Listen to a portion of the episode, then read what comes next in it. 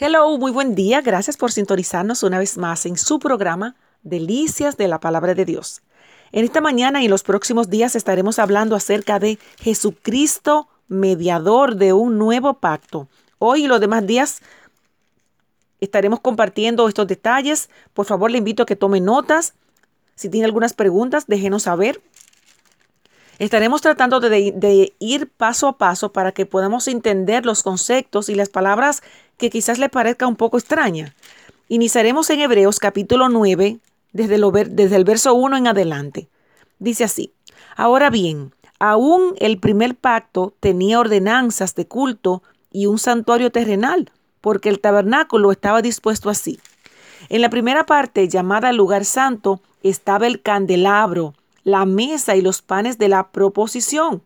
Tras el segundo velo estaba la parte del tabernáculo llamada el lugar santísimo, el cual tenía un incensario de oro, el arca del pacto cubierta de oro por todas partes, en la que estaba una urna de oro que contenía el maná, la vara de Aarón que reverdeció y las tablas del pacto.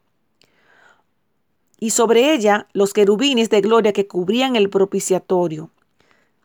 Vamos a dejarlo hasta aquí por el momento para ir explicando un poquito paso a paso acerca de qué tratan estos versos. Bueno, el arca del pacto era una caja o caja sagrada, una urna que contenía un recipiente con maná, que era el recuerdo de la provisión de Dios a los hijos de Israel en el desierto. Además, la vara de Aarón, que era el recuerdo de, de los milagros de Dios y las dos tablas de la ley en piedra, que eran las cuales se escribieron los diez mandamientos, que era un recuerdo de la importancia de la ley como norma de santidad de Dios para su pueblo. Y la tapa del arca era una plancha de oro que se llamaba propiciatorio, donde, donde representaba eh, la obra redentora de Dios mediante la sangre derramada.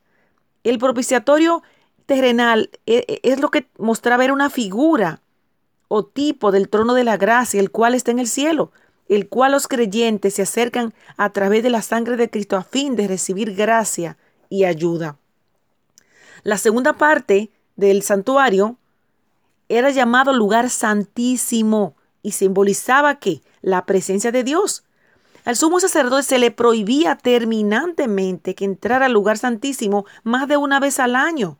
Y con eso el Espíritu Santo enseñaba que bajo el antiguo pacto el acceso sin, eh, sin impedimentos a la presencia de Dios no era posible. O sea, solamente el sumo sacerdote podía entrar al lugar santísimo una vez al año para tener comunión íntima, íntima con él. Debía existir solo, solo cuando él había sido limpiado perfectamente. Y, pero sin embargo, en contraste a estos esta información que se revela en los, en los libros de Levítico y números, vemos la importancia del santuario, pero la limitante de que solamente una persona una vez al año tenía acceso. Hoy usted y yo tenemos libre acceso a la presencia del Señor a, a través de aceptar la sangre de Cristo, de aceptar a Jesucristo como nuestro sumo sacerdote. Amén. Le doy gracias por su tiempo y su paciencia. Si no entendió algún concepto claro, por favor vuelva a escuchar el audio.